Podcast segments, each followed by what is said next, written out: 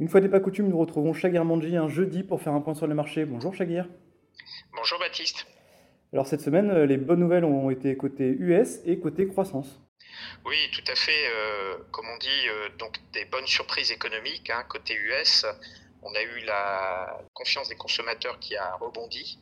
Donc ça, c'est assez étonnant hein, en tout cas. Et puis les prises de commandes, de nouvelles commandes qui ont également rebondi. Et puis sur l'immobilier, on voit que le point bas est derrière nous. Euh, depuis 2-3 mois, on a, on a une hausse des, prix de l'immobilier. Donc on voit bien qu'il y a une résilience de l'économie américaine. Et évidemment, ça perturbe tous nos raisonnements sur la politique de la Fed, en tout cas sur surtout le maintien de cette politique restrictive de la Fed. Alors côté Europe, les signaux sont beaucoup plus détériorés euh, et avec toujours euh, cette inflation qui persiste. Oui, alors côté Europe, environnement économique est beaucoup plus détérioré, hein, clairement.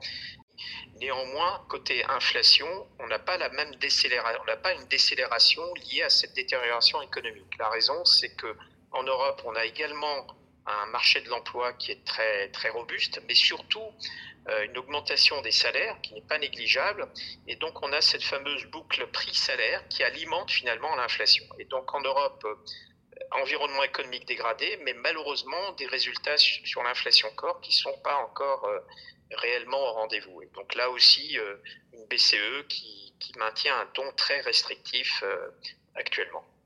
On voit que les dynamiques sont très différentes des deux côtés de l'Atlantique. Est-ce que ça va amplifier l'écart entre l'Europe et les États-Unis?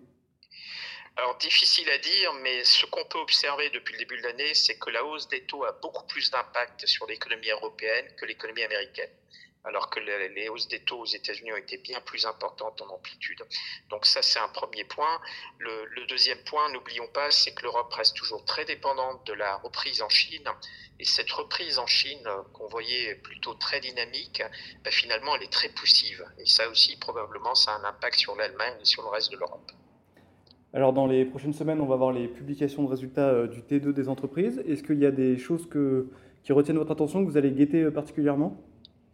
Oui, alors toujours un peu la même chose. On va guetter les niveaux de marge. Est-ce qu'il y a une pression sur les marges des entreprises? Parce qu'on a clairement, je pense, dépassé euh, le pic en termes de, pricing power. Donc on devrait avoir maintenant euh, des entreprises qui sont obligées d'ajuster leur prix à la baisse. Mhm. Et donc est-ce qu'il y a un impact ou pas sur les marges? Donc ça c'est à voir sur le T2. Peut-être encore une fois, ça va être décalé encore d'un trimestre, mais ça, ça va être l'élément vraiment important. Merci beaucoup Chagir pour ce point sur les marchés. Merci Baptiste.